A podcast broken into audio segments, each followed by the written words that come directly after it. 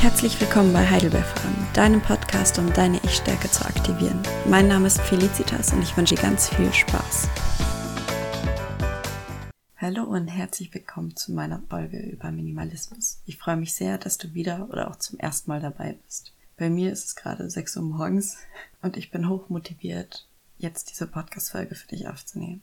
Für mich ist Minimalismus mehr als ein Lifestyle. Er ist eher ein Geschenk, eine Möglichkeit, sein Leben zu leben die jedem von uns zur Verfügung steht. Und ich kann sie auch nur jedem herzlich empfehlen. Oft stellt man sich unter Minimalismus einen weißen Tisch vor einer weißen Wand mit einer einsamen Zimmerpflanze darauf vor, wie es auch oft in Social Media propagiert wird. Und so ganz verkehrt ist das auch nicht. Sieh dir doch nur einmal deinen Schreibtisch an.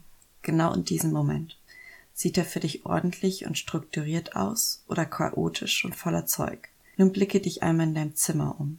Wie sieht es in deinem Schrank oder unter deinem Bett aus? Stell dir vor, du kommst nach einem langen Arbeitstag in dieses Zimmer zurück. Viel Ruhe, Ausgeglichenheit, Erholung verspricht diese Umgebung nicht wirklich. Oft unterschätzen wir die Auswirkungen, die unsere Umgebung auf uns hat. Vielleicht hast du schon einmal von dem kosmischen Spiegelgesetz gehört. Es lautet, wie im Innen, so im Außen und auch andersherum, wie im Außen, so im Innen. Es ist auch im christlichen Vater unser zu finden, wo es heißt, wie im Himmel, so auf Erden. Stell dir noch einmal selbst die Frage, willst du klar und strukturiert denken können, produktiver und ordentlicher arbeiten und in jedem Bereich deines Lebens ohne Stress alles bewältigen? Ja, natürlich, lautet hoffentlich deine Antwort. Na bitte, hiermit hast du gerade all deinen Ausreden den Wind aus den Segeln genommen. Aber heute ist schlecht. Ich muss doch noch das und das erledigen und nachher kommt auch noch Hildegard zu Besuch. Oder auch, ich bin einfach zu müde, um jetzt anzufangen. Und schwupps bist du in einem Teufelskreis. Mit all den unnützen Kram um dich herum wirst du nie wirklich zur Ruhe kommen können. Und deine Aufgaben zu erledigen funktioniert auch immer schneller und konzentrierter, wenn du es an einem einfachen, von Ablenkung befreiten Schreibtisch machst. Mit anderen Worten, suche gar nicht erst nach Ausreden. Versuche nicht mich oder dich zu veräppeln. Du wirst dich im Nachhinein nur ärgern. Vertraue mir in diesen Punkt. Umso früher du beginnst, umso länger wirst du davon profitieren. Wer würde denn nicht sofort damit anfangen wollen, ein ruhiges Zuhause zu schaffen um den Gehalt all seiner Aktivitäten auf ein neues Level zu bringen. Joachim Klöckner ist als Hesse wohl der bekannteste deutsche Minimalist. Vielleicht kennst du ihn auch nur als den Mann mit den 50 Dingen, denn wie man sich schon denken kann, besitzt er nicht mehr als 50 Dinge, inklusive Möbel, Kleidung etc. Er hat den Minimalismus auf eine neue Höchstform gebracht. So trägt er zum Beispiel nur weiße und gelbe Kleidung ohne Muster, die einen einfachen Schnitt besitzen und meist nur durch wenige Nähte zusammengehalten werden, da man diese gemeinsam in einer Ladung waschen kann. Wohnt er zurzeit in einer Wohnung, so ist dies eine Einzimmerwohnung. Er besitzt außer einer Hängematte keine Möbel, da auch die Hängematte die einfachste Möglichkeit zum Schlafen sei. Pflanzen oder Bücher sucht man in seiner Wohnung vergeblich. Ebenso sieht es mit seiner Ernährung aus. Selbst kochen tut er praktisch gar nicht. Immer nach dem Motto möglichst einfach. Über Joachim Klöckner gibt es mehrere Fernsehberichte und 2018 ist auch sein erstes Buch, Der kleine Minimalist, praktische Erfahrung für ein befreites, glückliches Leben erschienen, welches ich euch in den Shownotes verlinke. Natürlich ist er ein Extremfall und ich erwarte nicht von dir, dass du morgen dein Bett auf den Sperrmüll bringst. Wie auch im Zero Waste beschleicht mich das Gefühl, dass es in der Minimalismusbewegung die Möglichkeit zum Aufstieg als ich vor einem Jahr als nackter Anfänger das erste Mal begann, meinen Kleiderschrank auszusortieren, flog damals schon gut die Hälfte weg. Vor einem halben Jahr verabschiedete ich mich erneut von wiederum der Hälfte meiner Kleidungsstücke und vor ein paar Tagen habe ich bestimmt erneut 20 Teile aussortiert. Wenn du jetzt denkst, aber meine silbernen Abiballschuhe kann ich bestimmt irgendwann noch einmal tragen oder der trägerlose BH ist bestimmt noch nützlich, selbst wenn einem beim Blick in den Schrank bewusst wird, dass man gar kein Teil besitzt, das einem solchen BH bedürfte, dann wird es höchste Zeit, diese Dinge auszusortieren. Denn irgendwann tritt in 80 Prozent der Fälle niemals ein. Aber die anderen 20 Prozent schreiten natürlich die Stimme in unserem Kopf, die stets auf alles vorbereitet sein muss. Um bei dem Beispiel meiner Tanzschuhe zu bleiben. Ja, einmal im Jahr ist Biochemikerball und ja, da brauche ich sie wirklich einmal. Verzweifelt stand ich nun letztes Jahr ganze zwei Sekunden in meinem Zimmer hatte ich nun wirklich etwas so Wichtiges weggegeben? Dann öffnete ich meine Zimmertür, durchquerte in zwei Schritten den Flur, klopfte und mir die Tanzschuhe meiner Mitbewohnerin. Ja, deine Mitbewohnerin, aber meine hat drei Nummern größer und sie geht bestimmt auf dieselbe Party. Also mal ganz ehrlich, wie albern kommst du dir gerade selbst vor? Das Spiel lässt sich noch Ewigkeiten in die Länge ziehen. Ich bevorzuge es meistens vor dem dritten Konditionalsatz zu beenden. Wir haben genug Freunde oder Nachbarn und auch wenn man sich manchmal etwas ziert, können sehr lustige Bekanntschaften daraus entstehen. So trat bei uns in der WG einmal die große Not nach einem Korkenzieher auf. Kurz darauf standen wir bei unserem Nachbarn vor der Tür. Der lachte nur und lud uns direkt zu sich in die Wohnung auf ein Glas Wein ein. Seitdem erfreuen wir uns regelmäßig an einer Flasche Wein vor unserer Tür und er sich über Plätzchen oder Muffins vor seiner. Ab und zu in einen solchen Konflikt zu geraten, fördert nicht nur die Kreativität, sondern auch unsere Fähigkeit zur Problemlösung, wie er auch die Angst davor mindert, mit fremden Leuten in Kontakt zu treten oder um Hilfe zu bitten. Mit der Zeit fällt es einem immer leichter, sich von Besitztümern zu trennen und dem Konsum zu widerstehen. So steigt man meist automatisch nach spätestens einem halben Jahr zum Fortgeschrittenen auf.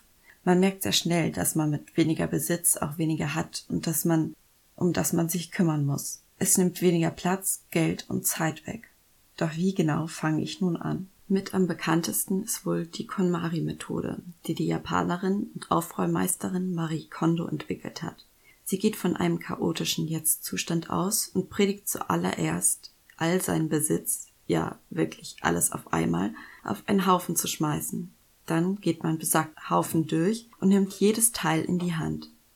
Verspürt man Glück dabei, so darf man es behalten. Wenn nicht, dann kommt es weg.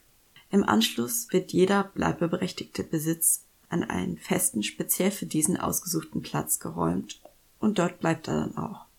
Marie Kondo ist eine wahre Inspiration. Ich habe gerade erst ihr Buch Magic Cleaning gelesen. Und auf Netflix gibt es ebenfalls bereits eine Serie mit ihr, die den Titel Aufräumen mit Marie Kondo trägt, falls man sich noch etwas mehr Input wünscht. Ihr findet die Links zu beidem ebenfalls in den Show Notes. So sehr ich auch begeistert bin von ihrem System, gibt es meines Erachtens doch ein paar Hindernisse. Erstens die Zeit. Wie bei vielen anderen auch, fehlt uns oft die Zeit, all unseren Besitz auf einmal auszurümpeln. Zweitens nur weil mich meine Steuerunterlagen nicht glücklich machen, kann ich sie nicht einfach wegschmeißen. Um einen einfachen Einstieg zu finden, habe ich eine Seven Days of Minimalism Challenge erstellt, zu der du die Templates auf Instagram in den Highlights findest. Link ist auch in den Show Notes. Sowie eine kostenlose Checkliste zum Download, die dir hilft, alles zu bedenken und organisiert an die Aufgaben heranzugehen. Doch bevor wir damit anfangen, musst du dir die Frage nach dem Warum stellen. Der Grund, warum Marie Kondo ihr ganzes Haus an einem einzigen Tag auf den Kopf stellt, ist der, dass wir auf den Faden oder auch die Lust verlieren. Ich empfehle also jedem, die Seven Days of Minimalism Challenge in einer Woche durchzuführen, da dann die Wahrscheinlichkeit, dass man aufgibt, noch geringer ist. Bist du aber sicher, dass du es auch durchziehst, wenn du sieben Samstage daran arbeitest, dann nur zu. Teile das dann auch super gerne auf Instagram und markiere mich darauf. Bekannterweise ziehen wir solche Challenges eher durch, wenn wir anderen Leuten davon erzählen. Also erzähle auch allen Freunden oder Familie davon. Vielleicht findest du ja auch jemanden, der sie mit dir zusammen macht. Teile auch gerne vorher und nachher Bilder, damit wir auch möglichst viele andere damit inspirieren. Zurück zu der Frage nach dem Warum. Für jeden kristallisieren sich ganz spezielle Gründe heraus.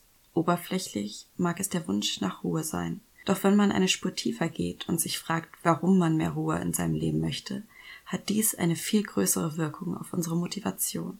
Ein einfaches Ich will mehr Klarheit und Ordnung ist einem meist nicht so wichtig wie ein Ich möchte mehr Klarheit und Ordnung, um mich mehr auf mein Studium zu konzentrieren und meine Bachelorarbeit mit Höchstleistungen abzugeben. Jeder hat andere Ziele und Werte. Mach das Minimalismusprojekt also zu deinem ganz persönlichen. Fangen wir nun an. Schritt 1 entrümpeln und aufräumen. Es wäre viel zu aufwendig, auf jeden Punkt einzeln einzugehen. Du findest meine Checklisten, wie gesagt, in den Show Notes. Also gebe ich dir hier nur die meines Erachtens nach kritischsten Aspekte mit an die Hand. Die Sache mit den Büchern. Da hört es doch bei vielen schon auf. Du willst doch nicht ernsthaft, dass ich meine Lieblinge weggebe. Ich stimme dir dazu einem Teil zu. In meinem Bücherregal gibt es auch Lieblinge, die ich niemals weggeben würde oder zumindest jetzt noch so über sie denke aber dazwischen fanden sich Bücher, die ich vielleicht doch irgendwann einmal lesen wollen würde. By the way, es wird dieses irgendwann niemals geben. Es gibt ständig neue Bücher, die wir lieber lesen wollen, Themen, die uns gerade mehr interessieren. Und gerade Bücher lassen sich super weiterverkaufen. Mach dir einfach bewusst, dass es jemanden da draußen gibt, der sich super darüber freuen würde, dieses Buch als Schnapper von dir zu kaufen. Und noch ein Tipp.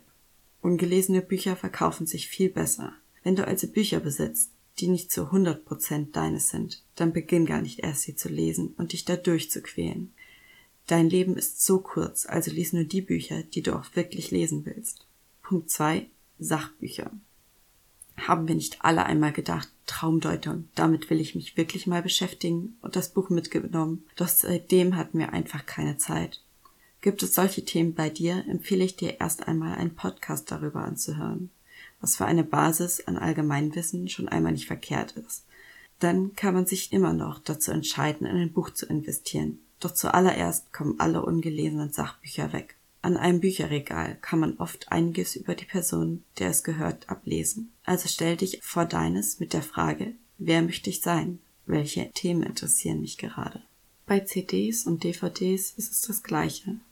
Ganz zu schweigen, dass ich persönlich der Meinung bin, dass durch digitale Alternativen keiner mehr eines von beiden braucht. Alles, was im vergangenen Jahr nicht gehört, gesehen wurde, kommt weg. Auch ein schwieriger Punkt sind Dokumente. Jeder von uns hat einen Ordner mit persönlichen Dingen, Zeugnissen, Steuerunterlagen etc. Und viele haben Angst davor, Unterlagen daraus wegzuwerfen. Doch ich muss sagen, ich hatte noch nie Probleme damit. BAföG-Bescheide der letzten Jahre, Zeugnisse oder Unfallanzeigen. Letztens konnte ich nirgends meine Rentenversicherungsnummer finden. Also habe ich bei der Krankenkasse angerufen und innerhalb von Sekunden war ich schlauer. Ich war sauer auf mich, dass ich vorher stundenlang in meinem Ordner gesucht habe. Genauso ist es mit Bescheiden oder Kopien von irgendwas. Die Behörden etc. haben all dies meist selbst in ihrem System und mein Tipp ist, dass du die Dinge, die du vielleicht irgendeinmal noch brauchen könntest, dass du die Dinge, bei denen du sicher gehen möchtest, einfach abfotografierst und in einem Ordner auf deinen Rechner packst. Genauso ist es mit Gebrauchsanweisungen. Meistens findest du online schneller die Antwort, also direkt weg damit. Den letzten Tag meiner Seven Days of Minimalism Challenge bildet der Tag des digitalen Minimalismus. Geh einmal die Fotos auf deinem Handy durch und, sortiere aus, alle doppelten und unnötigen, und alle anderen lädst du in eine Cloud. Ich muss zugeben, dass ich das Ritual des Bilderlöschens super gerne nach einem stressigen Tag praktiziere oder wenn ich andersweitig schlichte Laune habe. Es hat etwas unglaublich Befreiendes, den ganzen Junk loszuwerden. Auch gucke einmal die Apps durch und sortiere diese aus, die du schon seit einem Monat nicht mehr in Benutzung hattest. Auf deinem Laptop finden sich bestimmt ebenfalls wahllos verteilte Dokumente etc. Sortiere auch hier einmal, erschaffe neue Ordner und gib jeder wichtigen Datei einen Platz. Auch hier gilt, Altes kann weg. Zu guter Letzt noch drei allgemeine Tipps fürs Aussortieren. Erstens, Frage dich, ob es dich glücklich macht. Zweitens, irgendwann tritt nie ein. Und drittens, stellst du dir die Frage, ob du es behalten möchtest, dann brauchst du es nicht wirklich und es kann weg. Schritt zwei: Lass uns sorgen. Der einfachste Weg ist natürlich, einen Müllsack zu nehmen und einfach alles hineinzuwerfen. Mit vielen Dingen werden wir dies auch leider tun müssen denn unseren Schrott wollen auch andere nicht. So verteile deine Dinge auch nicht einfach weiter, egal ob an Freunde oder Familie. Oft nehmen diese es nur an, weil sie sich in der Verpflichtung fühlen, nach dem Motto, einem geschenkten Gaul guckt man nicht ins Maul. Natürlich kannst du es ihnen anbieten, aber mach ihnen klar, dass sie es nur an sich nehmen sollen, wenn sie es auch wirklich haben wollen. Hast du einen Haufen an Dingen, die noch super sind, dann stell sie doch auf eBay Kleinanzeigen, Kleiderkreisel oder ähnlichem. Es gibt viele tolle Möglichkeiten. Allerdings ist auch hiermit ein großer Aufwand verbunden, weswegen ich in meiner Challenge einen ganzen Tag nur zum Entsorgen eingeplant habe. Hast du auf all das keine Lust, dann wende dich an die Tafel, das Rote Kreuz oder auch an einen Umsonstladen. Hilft alles nichts und du kannst dein Zeug weder verschenken noch verkaufen, dann darfst du es wegschmeißen. Und glaube mir, ist all dein unnötiges Zeug endlich weg, wirst du sofort merken, wie es dir besser geht. Schritt 3. Minimalistisch leben. Nun geht es daran, den geschaffenen Minimalismus auch beizubehalten und nicht wieder in alte Muster zu verfallen. Auch hier habe ich drei Tipps für dich. Kaufst du ein neues Kleidungsstück, muss ein altes dafür aussortiert werden. Kaufe nur ein Buch, wenn du direkt nach Hause gehst und es beginnst zu lesen. Drittens. Es wird nicht auf Vorrat gekauft. Hast du noch ein Shampoo, dann wird kein neues gekauft, bis das alte nicht leer ist. Das gilt übrigens auch für Lebensmittel. Minimalistisch zu leben spielt gerade zur heutigen Zeit des Digitalismus eine große Rolle. Ein Anfang zum digitalen Minimalismus schaffst du dir, wenn du dich an folgende fünf Tipps hältst. Erstens, die erste und letzte Stunde des Tages werden ohne digitale Geräte verbracht. Ja, auch ohne Fernseher. Zweitens, bist du am Arbeiten, dann wird dein Handy mindestens für eine Stunde ausgeschaltet. Dann kannst du kurz nachgucken und so weiter. Drittens, während dem Essen und Kochen keine Videos angucken. Viertens, tu immer nur eine Sache. Lass dich nicht nebenbei von irgendetwas berieseln. Fünftens, nimm dir zweimal eine halbe Stunde am Tag, um gezielt zu surfen oder in Social Media aktiv zu sein. In meiner Challenge befasst sich der letzte Tag genau damit. Ich rate dir also, nach getaner Arbeit einen Tag zur Ruhe zu kommen und deine neue Umgebung und die Leichtigkeit zu genießen. Zieh es durch, glaube mir, es wird sich lohnen. Und was sind schon sieben Tage im Vergleich zu einem Leben ohne Ballast? Lass dir nicht von deiner Umgebung die Energie rauben und sorge selbst dafür, dass du ein leichtes Leben führst. Ich hinterlasse dir den Link zu meinem Instagram-Account, wo du alle weiteren Infos zur 7 Days of Minimalism Challenge findest, sowie Checklisten, die dir beim Aussortieren helfen sollen. Sie sind für eine Person gerechnet, doch natürlich braucht man als Familie oder Paar nicht die doppelte Menge an Pfannen. Ich wünsche dir ganz viel Erfolg und Spaß beim Aussortieren. Berichte mir gerne, wie es dir dabei ergangen ist, ob du es geschafft hast und wie du dich jetzt fühlst. Ich schicke dir ganz viele Grüße, deine Felicitas.